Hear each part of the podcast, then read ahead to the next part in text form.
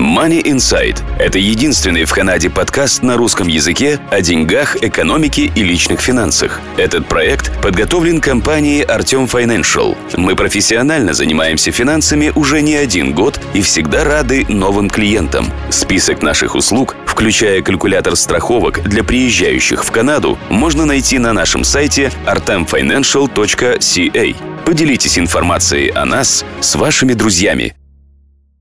Добрый день, с вами Money Insight. Это подкаст о деньгах и финансах. Э, с вами я, Марина Буланцева, и наш карьерный консультант, карьерный коуч Валерия Сырица. Добрый день, Валерия.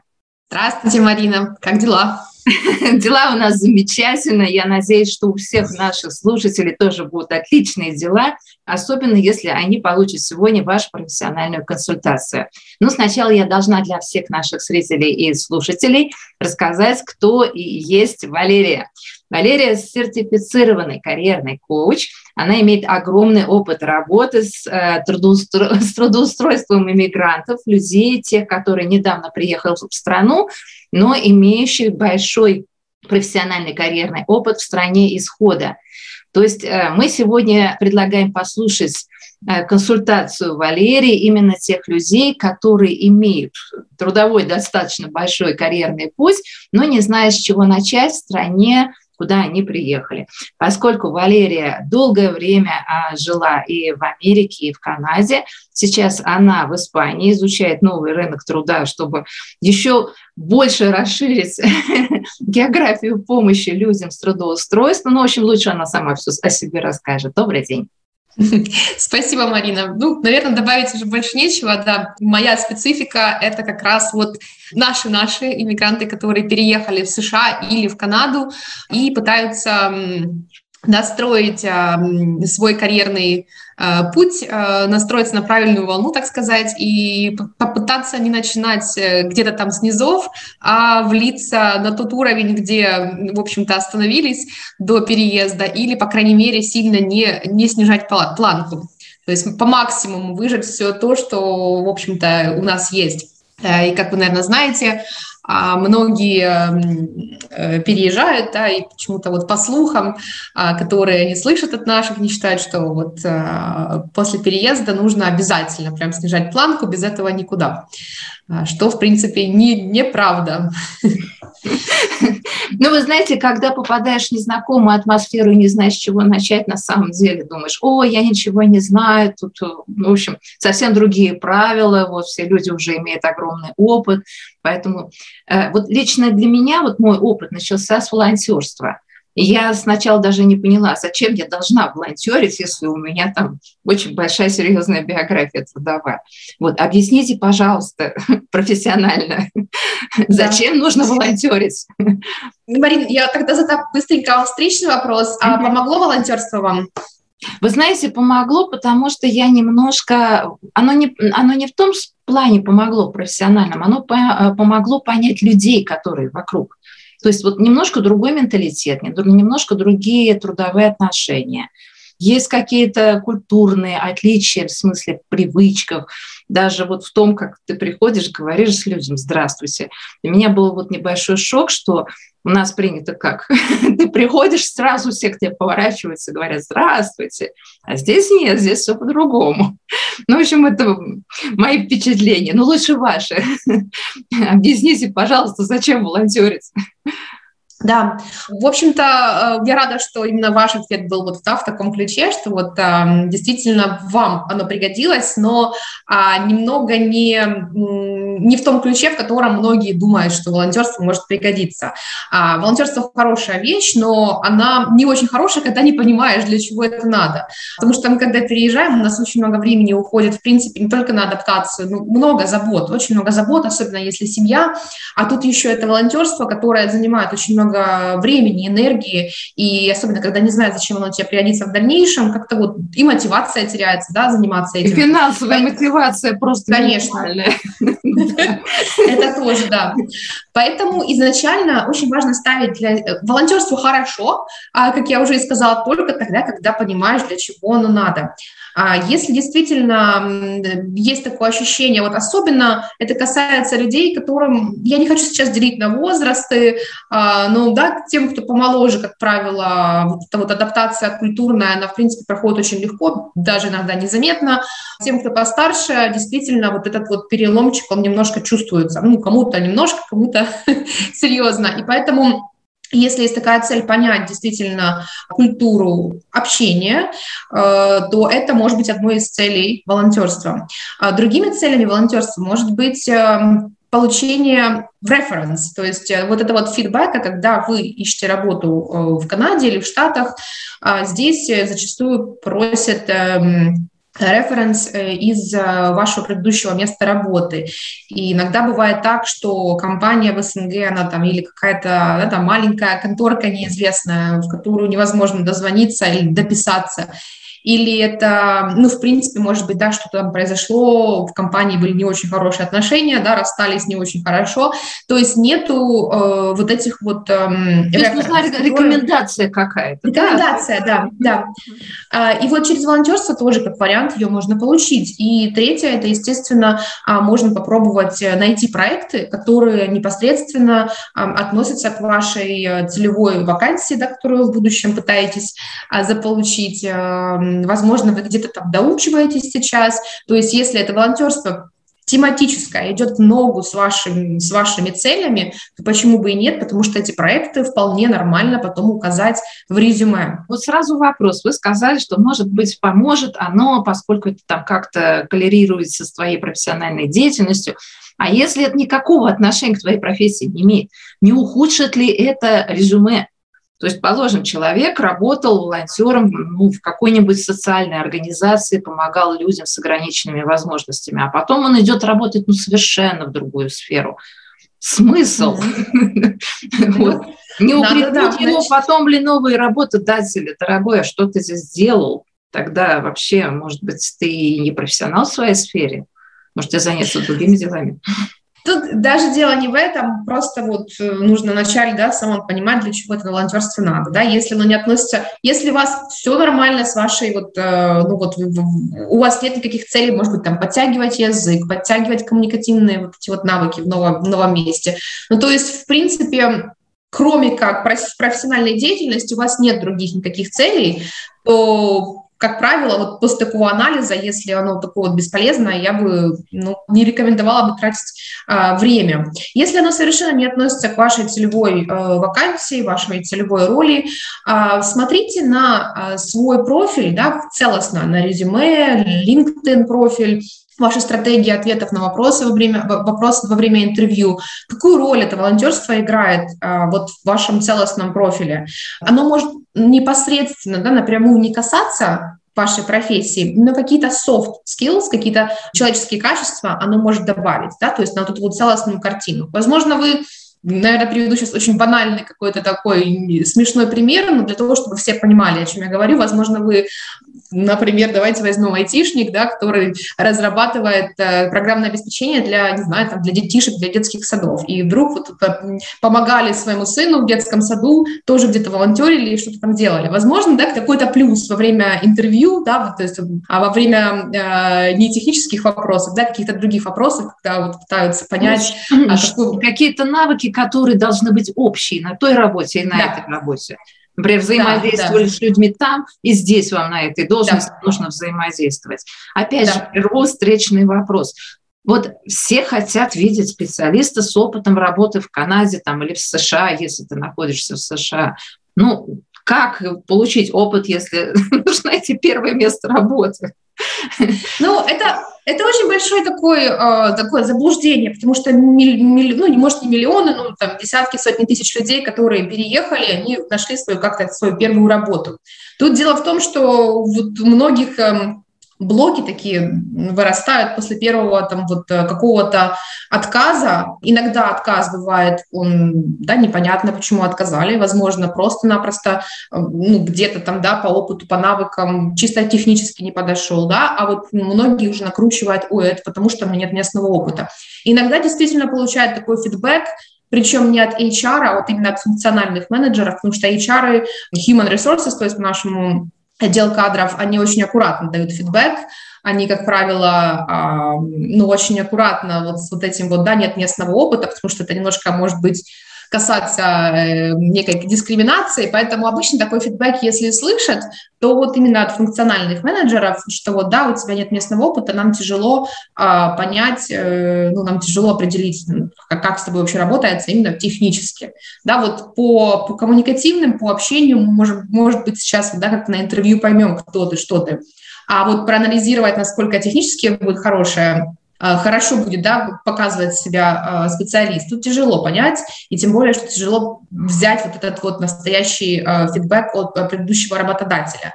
Но вот опять-таки одна компания даст такой фидбэк, а вторая компания вполне нормально, без проблем возьмет такого специалиста, потому что специалист показал самые важные моменты, да, как он при, привносит э, ценность в свою роль, в эту компанию, и что вообще, в принципе, компания будет получать от этого специалиста. Валерий, вот опять же вопрос. Все чудесно, если есть хотя бы какой-то отклик. Отправил человек резюме, и ему хотя бы ответили. Ну, как правило, ничего не отвечает, вообще ничего. Человек получает э, тишину в ответ после первого резюме, второго, третьего. А ведь это каждый раз, это ведь не только резюме готовится, это ведь еще и готовится сопроводительное письмо, да еще плюс с учетом особенностей, требований этой компании. Это вообще, конечно, отдельная тема, мы не будем сейчас ее поднимать, как писать резюме, потому что часа, наверное, не хватит, чтобы рассказать это. Но просто вот нет ответа. Ответ тишина, точнее, да, что делать продолжать дальше упорно 50-100 писем отправлять во все компании? А, во-первых, проанализировать э, конверсию. Да, если отправили 10, не, не скажу резюме, давайте скажем 10 пакетов, да, оно сопровождается заполнением всяким, всяких форм э, и прочее, прочее. Если из 10, ну, скажем, вообще ни одного нет а, ответа, здесь нужно делать очень серьезный анализ и смотреть, что не так. Это либо я не на те вакансии подаю, то есть мое резюме совершенно не соответствует вакансиям, или, возможно, я как профессионал соответствую этим вакансиям, но резюме полное, ну, не то, что не соответствует мне, да? Да, не соответствует э, ну, местным стандартам, не показаны э, те вещи, которые работодатель должен увидеть, да, показаны какие-то базовые моменты, да, что я делал, за что я был ответственен, на чем лежала моя ответственность, но по факту ни о чем. Да, вот иногда открываешь резюме бухгалтера и вот смотришь еще на одно резюме бухгалтера, как будто бы а, две копии, да, чем же, чем же мы отличаемся, да, Поэтому тут нужно анализировать, что не так. И, как правило, если не получается самостоятельно, можно обратиться к профессионалам. Еще такой момент, туда или некачественная заявка резюме, или просто-напросто мы мимо да, подаем вообще, возможно, административный работник, подаемся на какого-то там проектного менеджера, то есть, да, совершенно, совершенно мимо.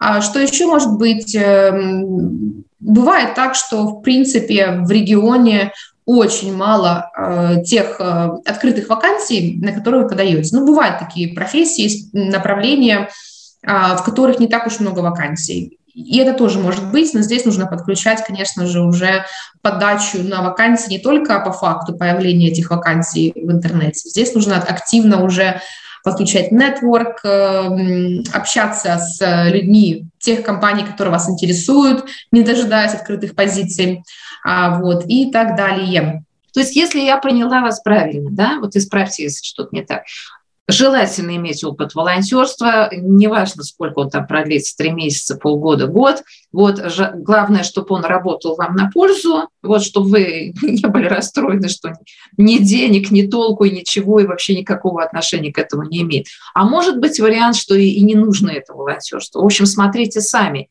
Есть возможность, да. хорошо, нет возможности, ничего страшного. Следующее, значит, подаем когда на работу, то есть э, думаем о том, что нам желательно иметь вот этот опыт волонтерства, потому что оттуда можно взять какое-то рекомендательное письмо. Но опять же, если его нет, ничего страшного. Да? Анализируем рынок труда, не говорим, что я плохой профессионал, меня никто не берет, потому что 10 пакетов со сопроводительными письмами отправил, никакого ответа нет. Вот, в общем, относимся к процессу спокойно, да, и еще, э, вот у нас принято в странах исхода, когда ты приходишь на собеседование, то есть предъявлять документ, о том, что ты правда имеешь соответствующее образование. Как вообще здесь? Нужно ли перевозить диплом? Нужно ли его организовывать, легализовывать? То есть вообще вот как к этому процессу подойти? Или вот ты отправил резюме, написал ли тебе сопроводительные письма, все на доверии? Если коротко, то большая часть э, людей, с которыми вы будете общаться и уже общались, вам скажут, что никто мой диплом не проверял, да, что написал в резюме, то, то и написал. А в больших компаниях э, очень часто работает третье лицо компания, которая у которой одна единственная задача проверять ваш бэкграунд. И они действительно иногда прям вот э, контактируют университет, неважно, где он там, на Сахалине, в Москве, в Казахстане, неважно и действительно проверяют. А, но это такие случаи настолько сейчас вот как-то вот все реже и реже, и это вот тенденция, видимо, больших таких корпораций, в которых, э, ну, в принципе, любой процесс очень довольно-таки детально настроен, э, пошагово, да, такой чек-лист по всем процессам. Вот, в большинстве случаев, да, если коротко отвечать на вопрос, никто не проверяет. Другое дело, есть э, профессии, которые регулируемые. А это юристы наши, это врачи, и если говорить о Канаде, то это инженеры, э, и некоторые другие а, профессии. А, тут даже дело не в том, попросит у вас диплом или не попросит, а дело в том, что вам нужно получать лицензию для того, чтобы работать в этой стране. И вот получение лицензии, оно вовлекает, сам процесс в себя вовлекает именно вот аккредитацию этого диплома. То есть я бы сказала даже не аккредитацию, а эвалюацию, вот, вот, вот слово, которое Э, наши придумали, и мы его активно используем.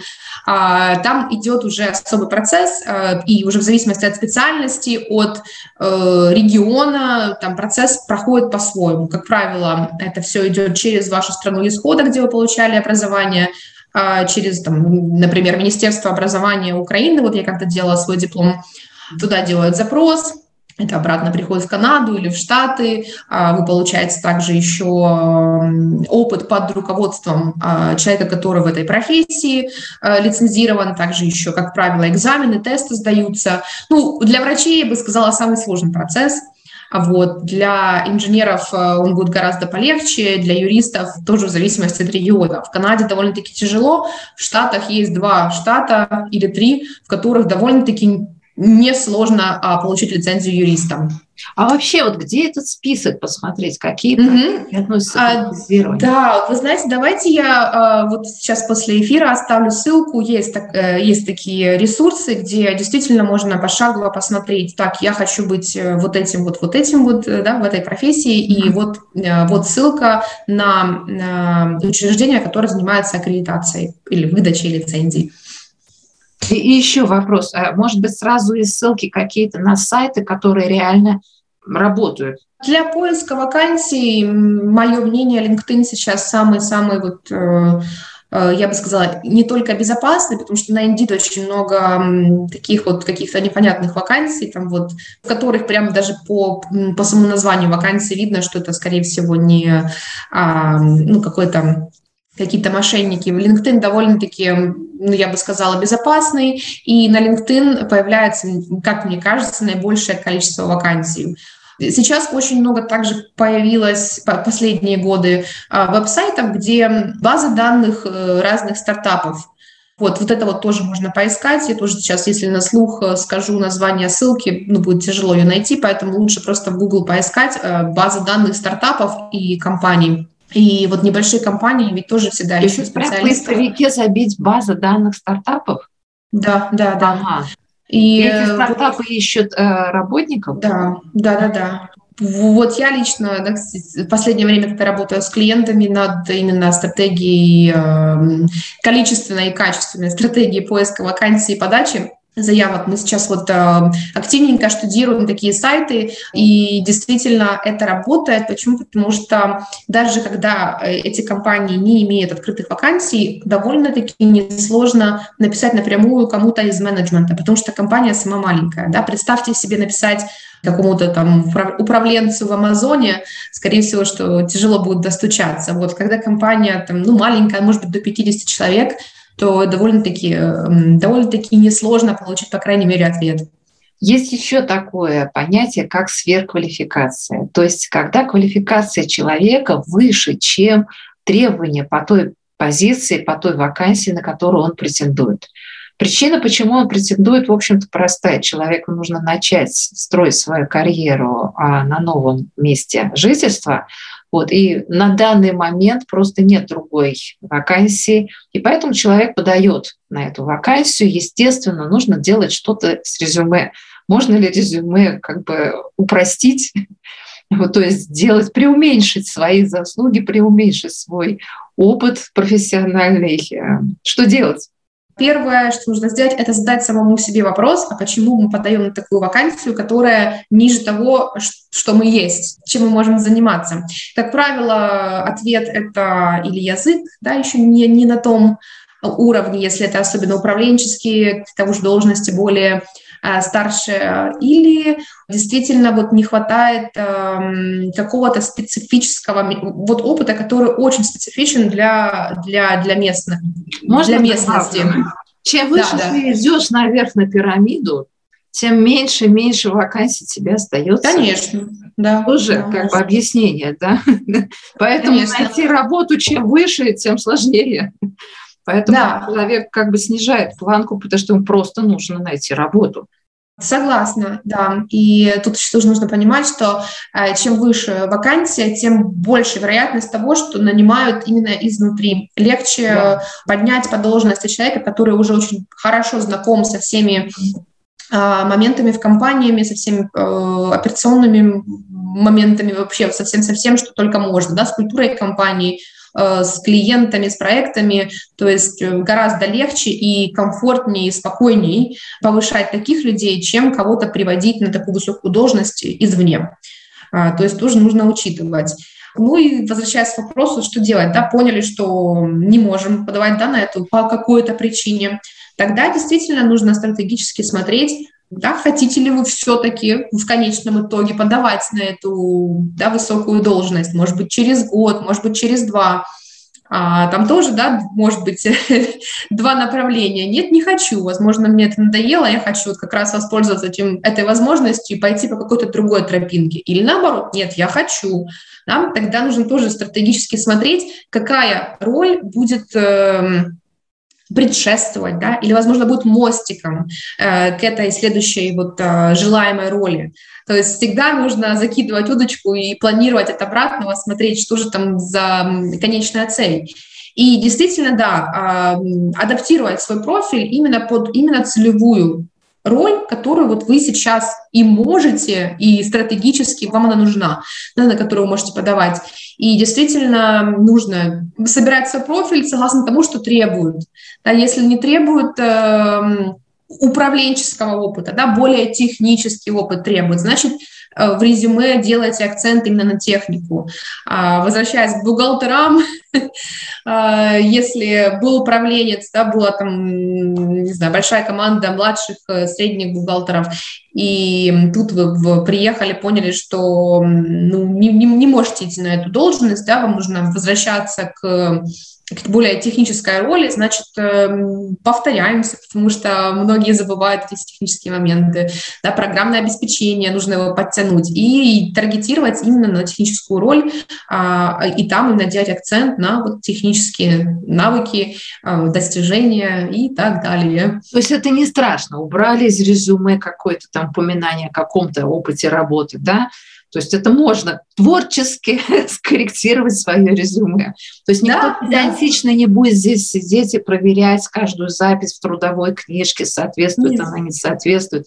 Вообще трудовые книжки здесь, насколько я поняла, никому не нужны. То есть что ты написал в резюме, тебе верят, проверяет, как, как, если я вас правильно поняла, только в крупных холдингах, которые просто могут себе это позволить, да, у которых там огромный HR-отдел, который могут чуть ли не сотрудника командировать в страну исхода, чтобы проверить. Да, ну по образованию, да. да. да. да. Вот, то есть все это возможно. So, да, по, техни- по техническим mm-hmm. навыкам, правда, действительно ну, могут быть серьезные технические интервью, где нужно решать задачи, mm-hmm. да, ну, касается технических ролей, или отвечать на, на вопросы именно вот mm-hmm. характера. Ну, интервью строят таким образом, что тяжело иногда, ну, даже вот если ты не знаешь, нет этого, этих навыков, тяжело просто их ну, придумать, потому что интервью строится на поведенческих э, вопросах из э, касаемо вашего прошлого опыта, именно профессионального опыта. Да? Угу. Еще вопрос. То есть э, ты готовишься для того, чтобы найти себе работу. Вот готово у тебя резюме, готовый у тебя там волонтерский опыт там, с местными, с рекомендательными письмами. Если ты хочешь просто произвести вот супер приятное впечатление, можно к этому добавить какие-то сопроводительные письма из страны исхода. То есть, если человек заранее принимает решение эмигрировать в другую страну, может быть, он так вот серьезно подготовился, и, уходя со своей работы в стране исхода, взял у своего руководства сопроводительное письмо. Может быть такой вариант. Они не помешают сопроводительные письма, но их э, никогда не требуют. Mm-hmm. Очень, нет, требуют, но очень редко. Mm-hmm. И в основном, даже если вы в, в Канаде, в Америке свой, свой текущий HR-департмент, да, вы, допустим, уходите с текущего места работы, и вы просите HR, кого-то из HR написать вам рекомендательное письмо. Они даже не поймут, что вы от них хотите. Понятно. Часто то есть здесь не принято. То есть они не помешают, но uh-huh. самое важное, что от вас хотят, это имя, э, это имейл или телефон э, этого вашего сотрудника. Желательно, чтобы это был менеджер, к которому вы отчитывались. Uh-huh. Вот это самое важное, что им надо, это контакт uh-huh. с которым они могут пообщаться. Я сама лично давала два фидбэка вот за последний месяц, и несмотря на то, что я в другой стране, мне просто-напросто имейл писали, там пять вопросов в среднем, да, скажите, вот, а там даже прям были вот по шкале от 1 до 10, вот это качество, как вы можете оценить а, и так далее. Вот, вот, вот такой вот фидбэк просит от э, предыдущего работодателя, э, предыдущего менеджера, желательно менеджера, да. Ага, то есть можно держать это в голове как один из вариантов, чтобы получить еще какой-то дополнительный плюс при трудоустройстве. Но вот мы с вами говорили о том, что это вот при трудоустройстве вот сейчас в новой стране, стране нового места жительства, используются в основном интернет-ресурсы. А как вот насчет того, что кто-то кого-то рекомендовал, кто-то кому-то посоветовал, то есть через каких-то друзей, знакомых, это работает здесь вообще? найти работу? Да, да, mm-hmm. да. Во-первых, э, HR департамент или, в принципе, компания э, очень часто таким образом экономят, потому что для того, чтобы нанять одного человека, этот весь рекрутинговый процесс иногда очень э, трудоемкий, а значит очень дорогой. И иногда бывает легче просто сказать эм, людям, которые работают в компании, а если мы наймем человека, которого вы порекомендуете, мы вам дадим там, тысячу долларов, например. И получается, что люди, многие люди в компании не заинтересованы привести кого-то. С одной стороны, конечно, если вы не знаете человека, вы, вы с ним никогда не работали, довольно-таки тяжело убедить кого-то, да, вот порекомендуй меня, я такой классный. А, поэтому они могут просто попробовать, да, вот дать ваше имя, привести вас в компанию, там уже получится, не получится, уже второй вопрос. А, но именно там вот, да, просить так вот э, из ниоткуда незнакомого человека там, дай рекомендацию во мне, немного неэтично, и, в принципе, вряд ли кто-то это будет, будет делать, да, ну, по крайней мере, как по мне, это глупо, потому что непонятно, что за человек. Ну да, в принципе, вот как это работает. А, переведи друга, да? Ну да, приведи друга, да. Нет, ну все понятно, потому что человек рискует своей репутацией на работе, то есть он не будет рисковать своим рабочим местом, рекомендовать кого-то, кто может его потом подвести, правильно? Вот. А как, например, соцсети использовать? Да, LinkedIn mm-hmm. одна из самых э, популярных соцсетей для этих целей. В LinkedIn, как правило, можно расширять свой профессиональный круг э, связей и э, Конечно, нетворк можно настраивать, вот опять-таки, согласно всем своим целям, так же, так же как и с, и с волонтерством. Да? Нужно смотреть, какая вообще конечная цель, для чего мне нужен этот нетворк. Потому что на нетворк тоже может уйти огромное количество времени, каких-то встреч, которые будут вести в никуда. Поэтому ставим цели. И, как правило, одна из самых важных э, целей – это узнать больше о компании, которая вас интересует, узнать больше о профессии именно там в данном регионе. И очень удобно контактировать людей из, вашей, э, из вашего профессионального круга. Возможно, даже вы никогда их, с, с ними лично не общались, но в LinkedIn вполне нормально э, написать и попросить... Здравствуйте, примите да. меня в, свое, в своих друзьях, в свое сообщество друзей. Вот. То есть это да. надежда, что если, если тебя кто-то ищет, если кто-то ищет специалиста по твоей профессии, что просто ему автоматически сайт выдаст, вот как на первых позициях твое имя, да?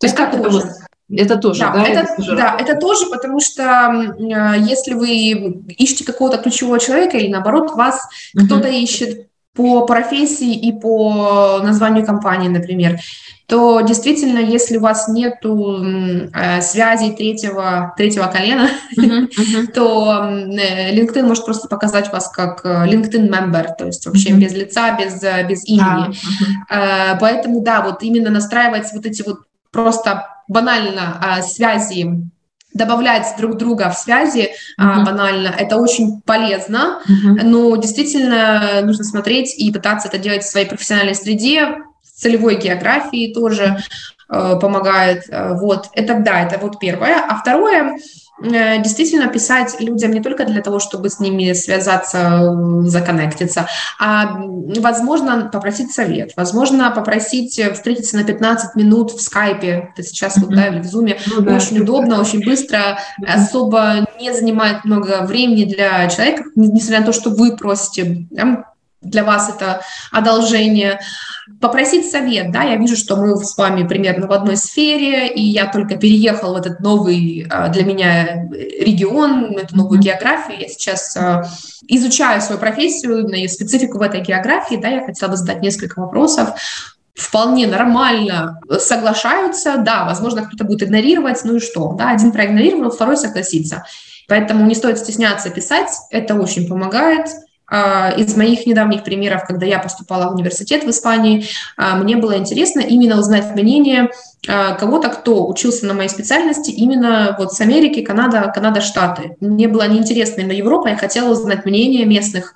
И я просто в LinkedIn нашла такого человека и написала, без проблем человек согласился, мы 15 минут пообщались, я поставила для себя галочку, да, все свои вопросы закрыла, Отличный инструмент, просто. Uh-huh, uh-huh. То есть не стесняться обращаться к незнакомым людям, ни, ни, ничего страшного в этом нет.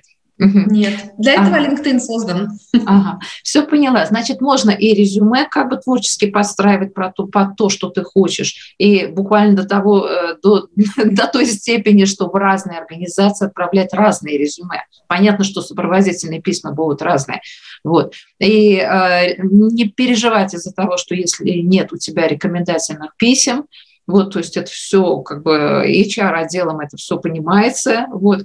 То есть самое главное отдавать себе отчет, что ты хочешь, но и не настраиваться получить легкую победу очень быстро, потому что иногда это приходится начинать и не с работы мечты, но не переживать о том, что это работа не мечты, потом окажет какое-то отрицательное воздействие на дальнейший карьерный рост. То есть самое главное начать. Быть смелым, да. самое главное начать, правильно? Согласна. Ну что, можем пожелать, наверное, всем тем, кто нас сегодня слушает, оптимизма, не э, расстраиваться, если что-то сразу не получилось. Все равно мы люди настойчивые, мы крепкие, особенно те, у кого уже есть жизненный опыт и трудовой опыт за плечами. Мы знаем, что все просто так не дается. Вот. Ну и, конечно, желательно, чтобы в будущем, когда мы будем выбирать себе а, место работы, чтобы, чтобы во-первых, этот выбор был, чтобы он не ограничивался только количеством рабочих часов и зарплаты. вот.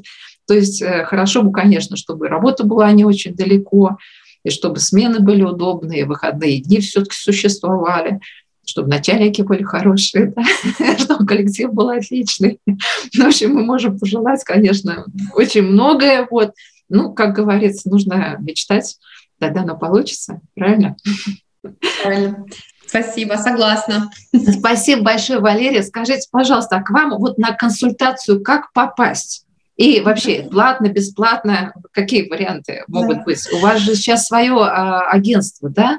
Ну, агентство, я, я бы назвала это карьерным центром. Mm-hmm. Есть а, у меня пакеты услуг, а можно, в принципе, прийти на бесплатную консультацию, это буквально 30 минут для того, чтобы э, я получше узнала о вашей, э, о вашей ситуации и посоветовала, что из моих сервисов больше всего вам подходит. Но, как правило, э, будет ссылка, вот здесь тоже внизу, я уже дала вам ссылку. А, там есть четыре пакета, они вот как раз покрывают все самые э, распространенные запросы да, тех людей, которые переехали. Это профориентация, которая подходит для тех, кто даже знает, кем хочет работать, но просто надо а, более сузить а, свое направление и отразить его согласно местного рынка.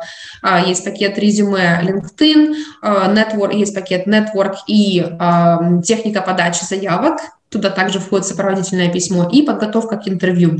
А, вот четыре таких пакета, как я и сказала, как правило, вот э, один, два или три, или даже все четыре закрывают а, все надобности. Но если да, есть вот вопрос, а, также есть а, ссылка на мой блог в Инстаграм, я отвечаю, и мы можем организовать а, 30-минутный звонок, а, в котором вы расскажете о своей проблеме, и я посмотрю, если мы можем что-то с этим сделать. Но, как правило, подпадает под эти четыре категории. Спасибо большое. В общем, удачи всем. Валерия Сырица, огромное спасибо за помощь. Так, напоминаем, точнее не напоминаем, а произносим очень четко и а, ясно, чтобы можно было найти в интернете. Она руководит, она организовала и руководит карьерным центром, который называется Adapt West. Вот ссылочка будет внизу. Пишите, не стесняйтесь. А, насколько я вижу, Валерия очень открытый человек, очень доброжелательный. Вот. У вас, наверное, миссия такая – помогать людям. Мне, мне нравится видеть результаты, да, я бы так сказала. Когда приходит, когда приходит в таком расстроенном состоянии, да, что я переехал, и непонятно откуда, что делать, куда идти, с чего начинать, и а, со временем, да, когда я уже вижу совершенно другое состояние человека, это вот я думаю, что психологи, да, наверное, получают такое uh-huh. приятное удовольствие, когда они помогают людям. Ну, я не психолог, но помогаю в другом немножко выражении, и мне нравится видеть эти изменения. Да. Спасибо большое. А, всем спасибо, кто нас смотрит. Вот, ну, мы надеемся, Валерий к нам придет еще раз. Хорошо? Спасибо. Спасибо за приглашение обязательно. Спасибо. Всего доброго. До свидания. До свидания. Данный подкаст сделан лишь для вашей информации. Компании, инвестиции, страховые продукты и другие материалы, упомянутые в подкасте, упомянуты лишь для ознакомления и не являются рекомендацией к действию. Так как мы не знаем вашей конкретной ситуации, то мы не можем нести ответственность за ваши действия после прослушивания подкаста. Пожалуйста, обращайтесь к специалистам, если вы не уверены, как поступить. Спасибо, что слушаете нас и не забывайте задавать вопросы.